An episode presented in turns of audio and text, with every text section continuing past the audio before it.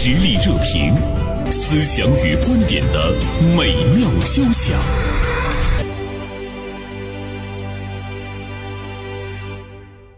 好，今天我们和大家来聊一个很新鲜的话题。年轻的女孩子们现在比较热衷于来养棉花娃娃。如果你在逛街的时候呢，看到年轻人对一个棉花娃娃又搂又抱，为它梳妆拍照，甚至于呢对着这个娃娃絮絮叨叨，千万别大惊小怪，这不是人性的扭曲，也不是道德的沦丧，而是一种新的流行。同时呢，我们也注意到他们会给娃娃打扮换装。带娃出游，给娃过生日，不少爱好者呢会为他消费数万元。有一份相关的报告显示，二零二一年棉花娃娃的线上成交额突破十亿元。呃我们都知道，在我们的生活中，无论是从国家还是社会，还是今天中老年人，他是希望自己的孩子赶紧生一个娃娃。呃，其实他们不是对娃娃不感兴趣，那我们现在看到更普遍的兴趣是一个假娃娃哈。那今天《大连晚报》名笔事件的执笔人徐汉博就此呢写了一篇文章，一个娃娃背后的小众兴趣价值。那同时呢，邀请进我们直播间的呢还有。民生保险大连分公司的曹一凡，一凡呢是上周刚来做过节目，哎，我觉得他呃特别有谈话的这个天分，所以再一次把 一凡请进我们直播间。嗯大家好，嗯，二位中午好啊。嗯，袁生姐好。说到这个养棉花娃娃，汉博你你是一个什么反应？我特别想知道男孩子对这样的一个现象的反应是什么。嗯，首先，棉花娃娃这个物种哈，就跟物种跟我一个中年男性 就是离得太远了。只是因为我是作为一个新闻工作者，可能会比较多的关注到现在的一些新现象和新消费。之前也跟原生姐聊过很多，但是这一次呢，并不是在讲他们的这种消费行为。你不害怕他们被割韭菜了，是吧？因为我我我想到了我自己。这段时间，其实我我有一个很明显的意识，尤其是看到这个棉花娃娃以后，把我的这种感觉又点醒了。就是，呃，人到中年以后，上有老下有小，工作很忙碌，然后生活并不容易。我突然发现我的一些爱好，比如说我的我的茶壶上面都全是灰尘了哈，我的手串可能有有的已经撸线了，我最爱的那条手串已经撸线了，但是我一直都没去没去修，就是我的爱好没了，我可能。完全淹没在了我的日常的这种琐事和生活中了，而就是文章里提到的张岱说的“人物癖不可交”，包括白岩松说就是没有爱好的人很可怕啊。这两句话我很早很早就记在了心里，因为我当年就是很痴迷玩紫砂壶的时候，包括我那个时候就是玩一些手串、玩核桃的时候，家里人或者朋友不理解的时候，我我总会告诉他们“人物癖不可交”啊。我觉得那是我的精神世界富足的表现。然后那个时候我也很快乐，但是，嗯，最近的我忙忙碌碌，没有了这些爱好，尤其是看到这个棉花娃娃这个新闻以后，突然点醒了我，有感而发吧。嗯，其实汉博是表达了一份理解，他刚才说这个娃娃跟他相差的其实是很远的，甚至于是在生命中不是很搭界的哈。呃，有一个数据统计，其实这个百分之九十八的用户都是女性用户，买这个棉花娃娃或者叫主体消费都是女性。嗯，因为娃娃在我们的印象当中肯定是女孩子喜欢的，就是我的小时候也会有，只不过那个时候就是，呃，八零后嘛就没有，没有质量这么好的棉花娃娃，就是我们之前那个娃娃相对比较粗劣一些，布娃娃，对布娃娃，但是呢。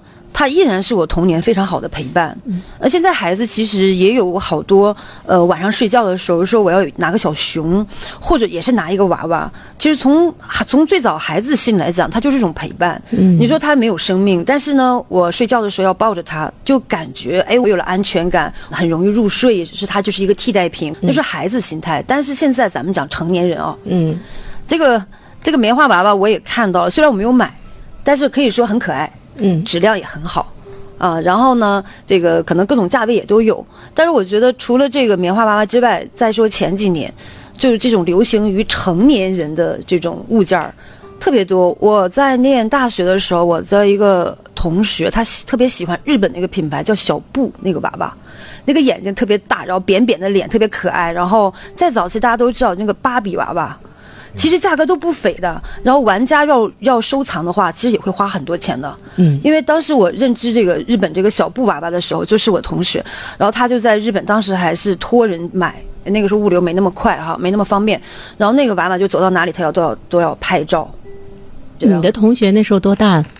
那个时候。就是二十出头，二十出头，二十出头，因为当时大学二十出头，嗯。一个娃娃很贵的，当时从日本带过来，国内还没有那个时代哈。然后他就会搜集，他觉得我今天有一个，我明年需要有两个，后年我第三个，然后他就开始给我展示他的家底儿。嗯。这些年怎么收藏，而且他们都匹配相关的不同的衣服，啊，然后那个鞋子。就跟芭比娃娃现在也也有很相似的，就是芭比衣橱。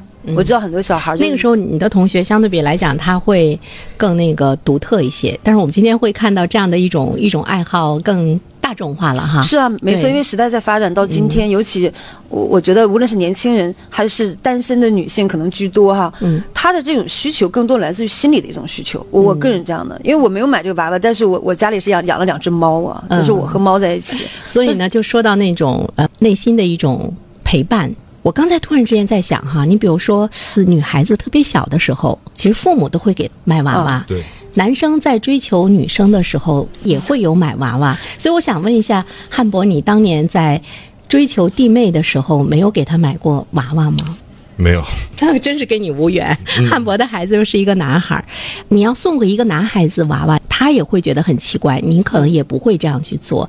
但是我们会考虑到女孩子很小的时候，她喜欢娃娃，那她在这个谈恋爱的时候，男孩子有给女孩子送娃娃的哈。对，无论它是一个棉花娃娃还是一个布娃娃，或者是说我们说它是一个真实的生命，它一定是跟跟女人是紧密的联系在一起，它是很正常的哈。当我们选择娃娃做陪伴的时候，它是不是也是一个天性？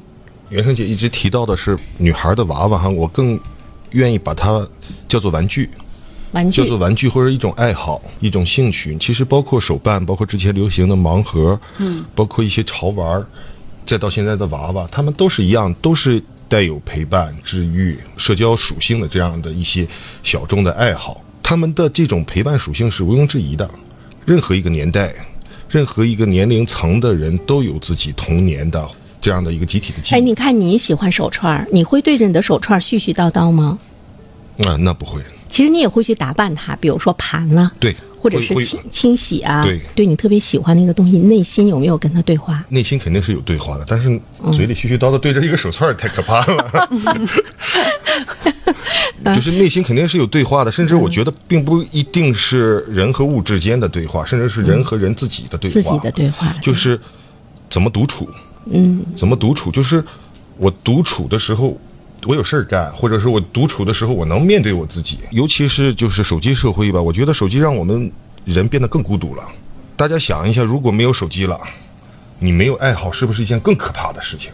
生活没有了任何的支点，没有爱好就意味着他可能没有朋友，就是一件更可怕的事情。就是他没有寄托，对，没没有寄托，他好像是一切都破灭、失去的那个那个感觉哈。就是这个对生命很摧残。手机让我们打发了我们所有的时间，我们总要独处，总要面对我们自己。比如说，我们晚上洗把脸的时候，看着镜子里的自己的时候，你是什么感觉？你是没有感觉，还是你小子真棒？我在独处的时候，我心里是富足的，是安定的，心生欢喜的。说起来有点矫情，但是我觉得，呃，对一个人的内心挺重要的。人需要独处的时候，其实他还是要有一个媒介物。像刚才一凡说说，嗯，可能娃娃跟他的生活也不是很搭边，但是他有养宠物。其实你无论是娃娃还是宠物，主要就是主人赋予这个物件或者赋予这只猫或者这只狗它的情感是什么，你赋予他什么，他就是什么。比如说，我有两个儿子。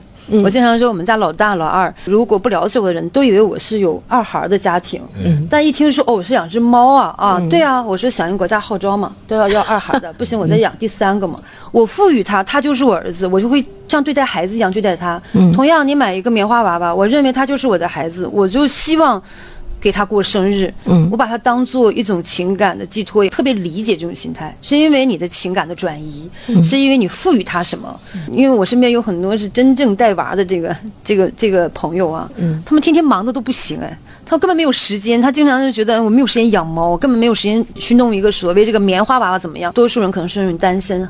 真正无孩的情况下，他也需又需要把这种情感去做一个转移或者叫表现的时候，或者是他需要一个释放，对。呃所以想跟二位探讨一下哈，就是我们人身上的那个天性，比如说母爱、父爱，嗯。它是我们的一个天性，嗯。它可能跟你有没有真的生孩子，有没有实际的这个孩子，相对比来讲，可能关系也不会是很大。嗯但是我那天看到一句话哈，我也在想，他这句话到底有没有道理，或者是我们怎么样更多角度的去理解？他说，我们生了一个孩子，其实孩子也把你给生出来了，就是他让你成为了母亲。嗯所以他也赋予了你一个人生的角色。嗯那么他让你成为父亲，所以说他也把你给生出来了。嗯但是我在想，那我们对孩子的那个爱，嗯是不是一定我们要有一个真实的孩子？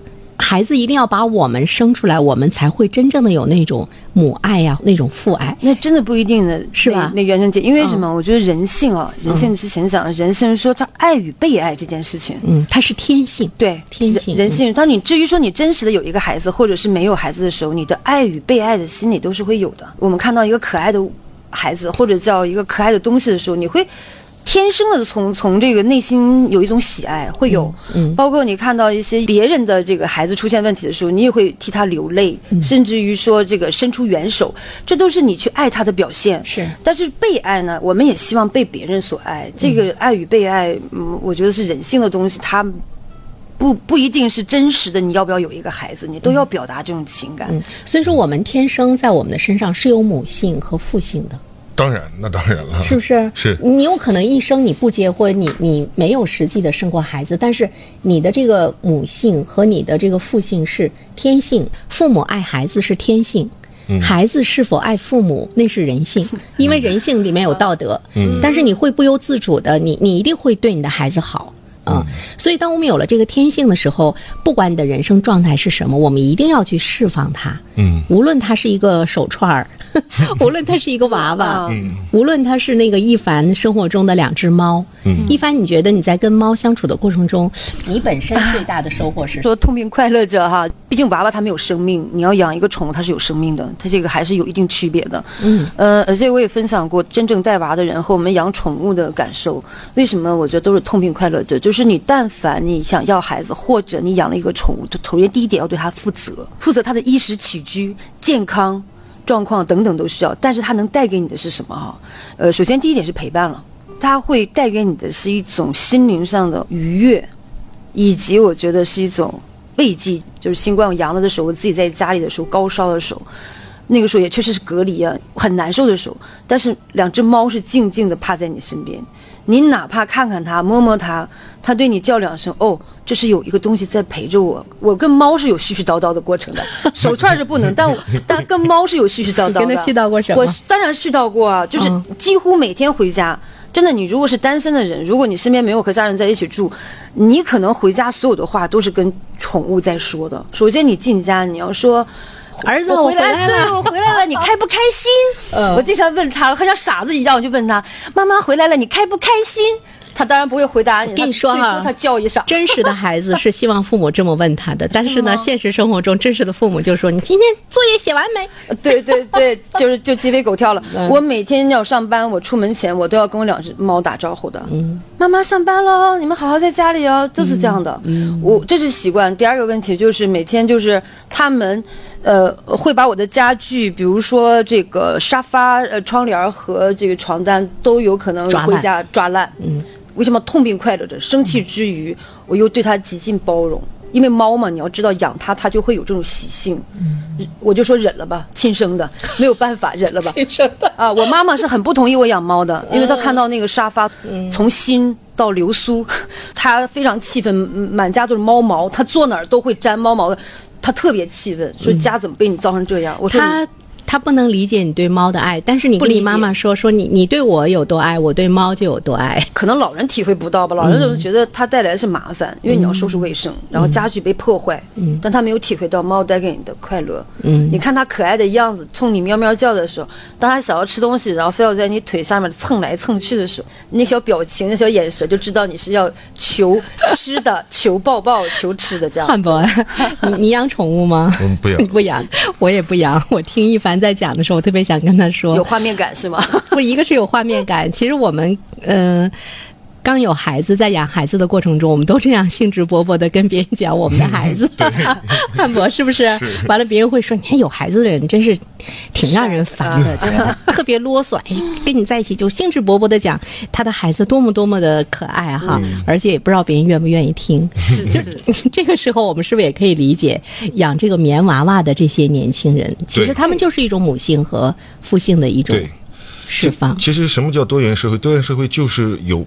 不同个圈层、不同的呃群体的组成的，就是大家不能都一样。有的人可能是喜欢养猫，有的人可能喜欢养狗，有的人可能喜欢玩玩棉花娃娃，有的人可能只是喜欢钓个鱼。嗯，就是他们每个人都有不同的圈层，每个圈层之间的人其实互相之间都是有交叉交互的。对，但是我们不能说这个圈层离我们很远。棉花娃娃，哎呀。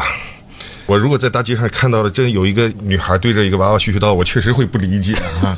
是吗？但是，但是我也要尊重，就是我们要有一个同理心。就是其实这个时候你应该过去说一句，说你的娃还好吧？对，娃还好。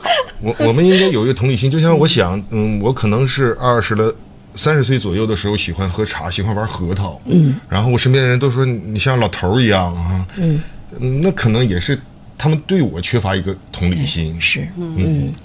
世界真的是多元的，但是呢，我们不容忽视的是，世界本质的价值就是人的价值。对，我们一切价值都是要为人来服务的。嗯，所以说，我觉得，呃，人在这个世界中生存，我们怎么样把我们的爱好、兴趣、我们的个性，我们得到那种充分的施展，其实我们才能成为一个真正的人。对，我觉得存在即合理，无论它小众还是大众。对，嗯。社会热点，传媒观察。穿透共识，寻找价值，实力热评，谈笑间，共论天下事。刚才我们说，其实每一个人要活出自己的呃生命的色彩，我们要用尽所有的力量去活自己的时候，可能这个世界才能更丰富。对。但是我觉得，呃，有的时候我们会觉得一个人他没有那种。活得更好的那个自由，比如说一凡，你你养两只猫，完了你又单身，你是八零后是吧？对，嗯，别人可能也会在说，哎，你为什么还不生孩子？你为什么不去结婚，成为真正的两个两个孩子的母亲？他们会觉得这个好像是是正常的。如果你你很在意他的话，你就会不自由。对，这种自由我觉得分两种，有一种自由是真自由，有一种自由是叫被迫自由。我可能从二十多岁就一直在经历，从催婚，然后到结婚，结婚包括到你催生，可能两个又分开，最后选择真正的现在的生活状态就是自由。我觉得这个过程当中，我饱受过很多所谓世俗的一些东西，尤其对女性的定义，她就应该结婚，她就应该生孩。我觉得世俗是世俗的眼光。呃，有一定道理，我很尊重啊。嗯，我妈妈总说，几千年下来，或者叫老祖宗怎么怎么样，它就是一种规律，我认同。但是呢，呃，又不能被这种观念所束缚，就是你要根据你自己的实际的心理需求、实际情况。当然，我很赞同，就是不要为了结婚而结婚，更不要为了生孩子而生孩子。所以说，我们会看到今天，包括一凡在内哈，汉博，你像。九零后、零零后，嗯，他们好像更多的去开始去思考，我活着到底是为了什么？我怎么样活着？或者是我的那个生命和生活怎么样？真正的是为我自己对来活着，这是一个特别好的现象，它是一个觉醒。嗯，一方面是一种觉醒，确实是一种觉醒；另一方面呢，也其实关于这种小众的爱好，从包括什么盲盒啊，包括还有。玩翻版的，总总是有一些新奇的玩法会被年轻人，包括露营哈，包括等等等等，会被年轻人风潮。其实我觉得他们在不断的尝试，对，不断的尝试，所有的就是三个词儿的，一个是治愈，一个是陪伴，一个是社交。嗯，就是年轻人。总是有，主要就都是这三个诉呃诉求。嗯，其实最一开始我就是，嗯，就是年轻人玩盲盒一类的东西的时候，包括什么萝莉塔群一类的那种那种东，我我也特别不理解，他们怎么那么矫情啊？为什么老要陪伴，老要至于？谁惹你们了？嗯，你不也需要陪伴吗？对啊，你听我说。他们不停的给自己创造玩法，就是为了陪伴，为了治愈，为了社交。其实，呃，到了现在，我反而有一种自己的一种回事，他们有更多的选择权，他们有精力、有能力，或者是有时间去自我认知，去感受自己的感受。反而像我这种人到中年的人，嗯，我们活得有点单调。对我们活得很单调，我们被生活赶着走，我们没功夫、没精力，甚至没钱去想一想我自己的情绪是不是要治愈，我是不是要也要去情绪消费一下？钱都给娃了。从这个角度上来讲，也可能是嗯，我我一个中年男性写了一个和无关的棉花娃娃的一个主要的原因。汉博开始反思自己，反思自己的那种生活。我前不久呢，也跟一位呃朋友，他是做心理研究的哈，讲这个呃养棉花娃娃这个现象。他说，这些人需要陪伴，他们是孤独的，他们的内心是不丰富的，他们没有更多的充实的东西来呃填补自己的那个生活。人到底需不需要陪伴？你真的是那种内心思想特别丰盈的人，他不需要陪伴吗？或者是我们把那个陪伴一定给他想象成一个伴侣啊，动物啊，嗯嗯，对，我个人觉得是需要陪伴的。那么如果选择单身的人，他可能就是自己独立的时间更多一点，但是不代表他不需要有陪伴时间。而这种时间呢，需要多长？嗯，然后或者是说用什么形式作为陪伴，有很多种。你想有一个宠物也好，或者甚至有一个棉花娃娃在我旁边，我觉得它就是一种陪伴。那今天下午我就喝茶看书。独处，享受独处的时光，放空，或者什么也不想，放空自己，我觉得都是一种非常好的一种方式。还有一个问题想和二位探讨哈，你比如说刚才一凡他说到一点，一凡说。你真的去养两个娃的话，你会特别的麻烦，你得为他的学习操心，对吧？你得为他的成长操心，对吧？如果真是两个儿子的话，那可真是对，你还要为他长远去打算。建设银行哈，这真是建设银行，对对对，两个建设银行。嗯，一凡是八零后，再接着我们看到九零后和零零后，他们开始养棉花娃娃。嗯，那我们就从养棉花娃娃的角度，其实它比养宠物。更简单，对，嗯，对吧？宠物你得遛它，有毛，它还会把你家里的那个很昂贵的什么壁纸啊、窗帘啊给你，你也要去打预防针，你也要给它做绝育手术，它是个生命，对对对。那我我更方便，我可能需要负的责任更少。嗯，我出门的时候，我直接给它放到我的那个双肩包里面就就可以了。但是宠物你你可能带起来会更麻烦，你要把它交到一个，或者是你找人去照料它，我还要付出金钱。我不知道我的这个理解对不对啊？这里面有没有一个大家都在考虑自身的价值和释放的时候，也在推掉一些责任呢？或者是推掉一些该负的责任呢？不能叫推掉责任，只是他们的这种释放的、释放压力的这种方式很低调，或者是更内敛。一凡，你我刚才说的那个责任，嗯嗯，对你有没有伤害？我是这样想的，责任其实一个人的责任呢，首先来到这个世界上，我觉得我的责任是什么？就是一个女儿的角色，这我没得选，因为我的第一个角色就是一个女儿。假设如果一个女性要是结婚了之后，她会有一个第二个角色叫妻子。嗯，如果有了孩子，第三个就叫母亲。就是女性的角色，为什么说现在女女女性的不容易，就在于说她如果在这职场，可能她还是某一个员工或者某一个主管。嗯，这些角色你都想做好了，因为每个角色都有你的责任。对，但你都都想做好了，容易吗？其实不容易，压力也非常大。你你这一辈子会有多少个角色？我觉得取决于自己的选择和你的人生境遇。我始终觉得遇到合适对的人，你去结婚生子是一件非常美好的事情。虽然我单身，我我依然还是很蛮羡慕人家那种所谓人生赢家的模式，但是他肩负的责任是像袁玲姐，他很多，他一定是需要把所有的事情责任都做到了，才能是一个合格的那个角色。可能我担的责任少，呃，我是什么角色，我就承担我什么角色的责任。比如说，我今天我就对我母亲负责，如果有一天我不对我母亲负责了，我觉得这是我的问题。那比如说给她呃养老。或者到今天，我一直说我不啃老，首先就是对老人 这个基础是吧？我不去啃老，然后未来老人有事情，我是我责任，我把这个做好。我养两只猫，我妈为什么不同意？我妈说：“哎，养它有什么用？十几年的寿命，然后你还要为它养老送送送送终。”哦，那我能够给它两只猫养老送终，到它结束的时候，那个喵声结束的时候，我尽所能去救治它。他能够多活几年，这就是我对他负责了，这就是我的责任，是吧？今天我在单位我工作，我对我的工作上的一些事情去负责，这就是我的责任，也就意味着我身兼几个角色，我能把我的所已经拥有的角色做好，这就是我的人生观嘛，就是我的价值观。至于说有些角色我担不了，嗯，呃，客观主观原因都存在，但我觉得角色越多，其实人生越不容易。我理解。嗯，其实我觉得一凡，呃，他表达的就是我没有逃避任何责任。